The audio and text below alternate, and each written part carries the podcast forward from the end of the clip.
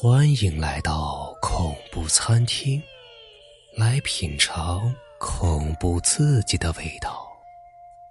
本节目由喜马拉雅独家播出。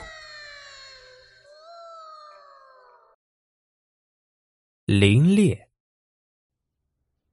还是山林，还是茅屋，还是这样一个自己，对面却不是当年之人。曾经面目沧桑，如今的青涩面庞，就算神情再如何相似，依旧再非当年。先生来晚了，家父已经去了多时。年轻人深深的看了我一眼，良久才说出这么一句话：“晚了吗？”努力控制自己情绪，肩膀却不由自主的颤抖着，鼻头发酸，许久啊，控制住心情。又看了看这个和往年之友有着近乎相同的相貌却青涩很多的年轻人，已经入土为安了吗？领我去敬杯水酒吧。先生却是忘了，家父是不能吃酒的。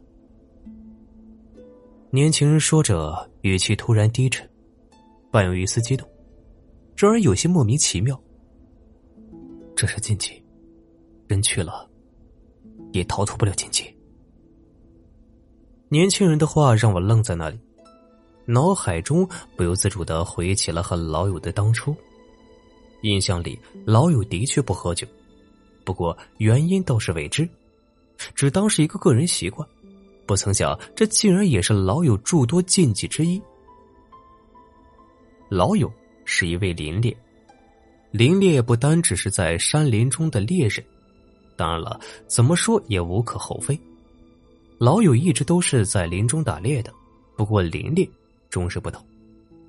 他的一辈子都埋在了林子里。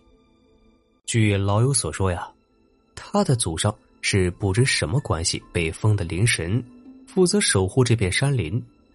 在我的理解中，林神应该和山神、土地之类相同。当然了，也可能是混得更差一些。毕竟现在有谁听过林神呢？但老友对我这一看法呀，表示严重抗议。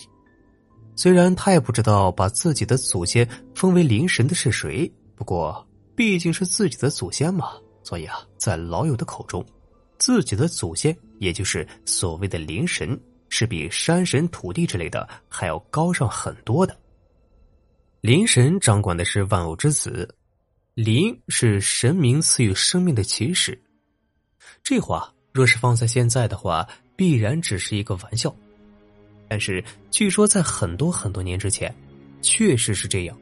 不过后来啊，人们对林的依赖不再那么重要了，于是便反过来变本加厉的索取起来。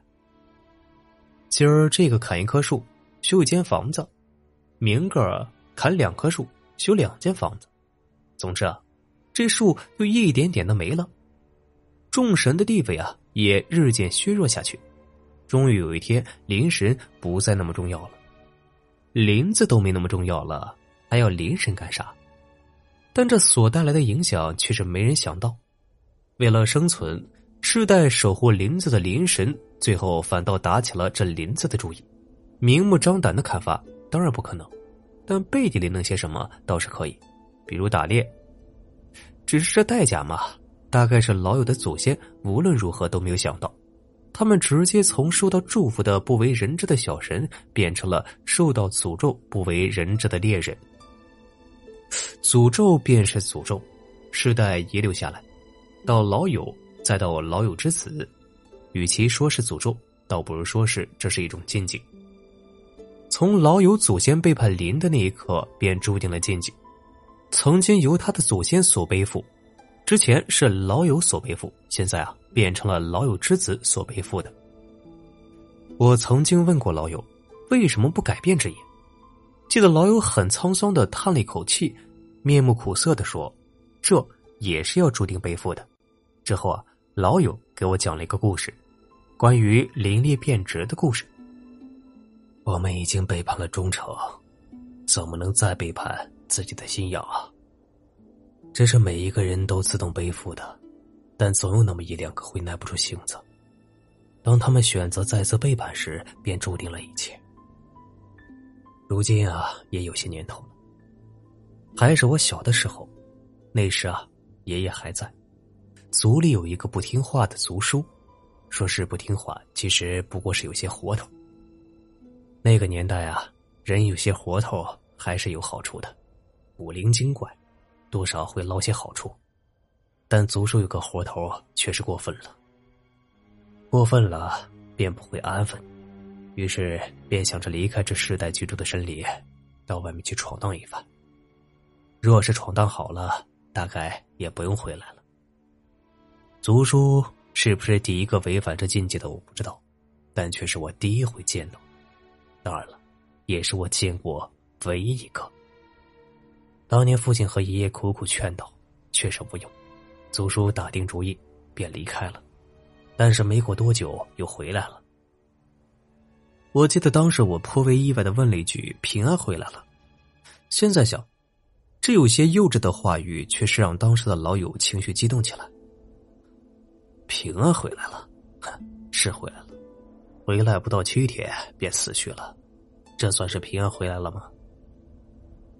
当时老友的话让我有些沉默，完全不知道该说些什么。整个屋子陷入了沉默之中。许久之后，老友才说了一些话。那话所浮现的场景，至今还在脑海中有着深刻的印象。哎，可能算是平安回来了。老天眷顾啊，族叔是终于回来了。只是那身上回来的族叔啊，我甚至都不知道还算不算是一个人。进化论知道吧？但那时候在我们眼前上演的不是进化论，而是退化论。族叔身上。长了皮毛，一点点像猴子变了回去，就那样，一点点退化了。族叔身上痒啊，狠狠的抓自己，身上都血肉淋漓了，那长出的毛都翻卷着，全身都是血啊。他还是不停的抓，直到完全变成猴子的样子，而这还没有结束呢，知道吗？还没结束。退化成猴子，身上的血肉淋漓了，还要变化，叶子，对，叶子，还有树皮，就长了出来。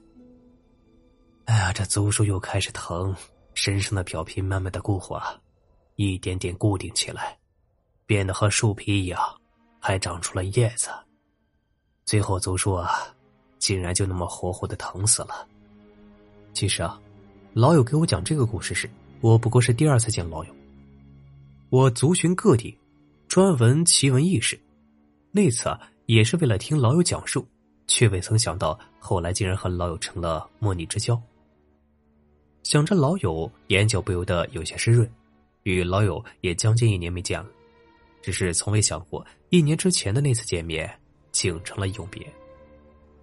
我还清楚的记得，一年之前也是这么一个毛物，年轻人。还未像如今这般成熟，老友与我席地而坐，讲着自己新知道的意识。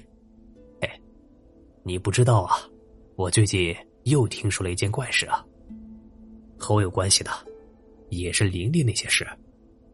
其实啊，我们还有着不死的禁忌呢。没错，就是禁忌。不敢相信，禁忌还能让人不死，我也不敢相信啊。可据说这是真的。在林猎的禁忌中有这样一条：林猎者不得猎食走龙。那走龙也就是蛇，缘由什么的我并不清楚，毕竟是禁忌嘛，没人会轻易的触犯。不过那些族人倒是告诉我，林猎若是吃了走蛇，便会体不穷离，身上乱七八糟的找些东西，丧失自己的体温和部分思维。这龙是长生不死的。走龙倒不会，但若是林猎者吃了走龙，便会长生不死，受尽煎熬。是好是坏，谁知道呢？这个是禁忌，他们说的，我倒不想尝试。老友那长长的叹息和略显玩笑的话，仿佛就在昨天，但人却是真的不见了。半个月前，突然收到老友消息，说见我最后一面，原因却没有说明。我匆匆丢下了异地的事情，但还是被耽搁了许久。交通又不便利，没想到竟连老友的最后一面都没有看到。看着年轻人那与老友相似的面庞，不想去想，但老友的面孔却不时的浮现在脑海中。于是啊，又和老友之子谈论起来。他是怎么去的？年轻人只说两个字：禁忌。我有些诧异，年轻人眼角滑出了泪。禁忌。该死的禁忌！父亲喝酒了。父亲竟然喝酒了。一个月之前，父亲收到了一封信，竟然发疯似的喝起酒来。父亲他是知道的，这是禁忌，这是禁忌啊！禁忌。年轻人的目光呆滞了起来。禁忌啊！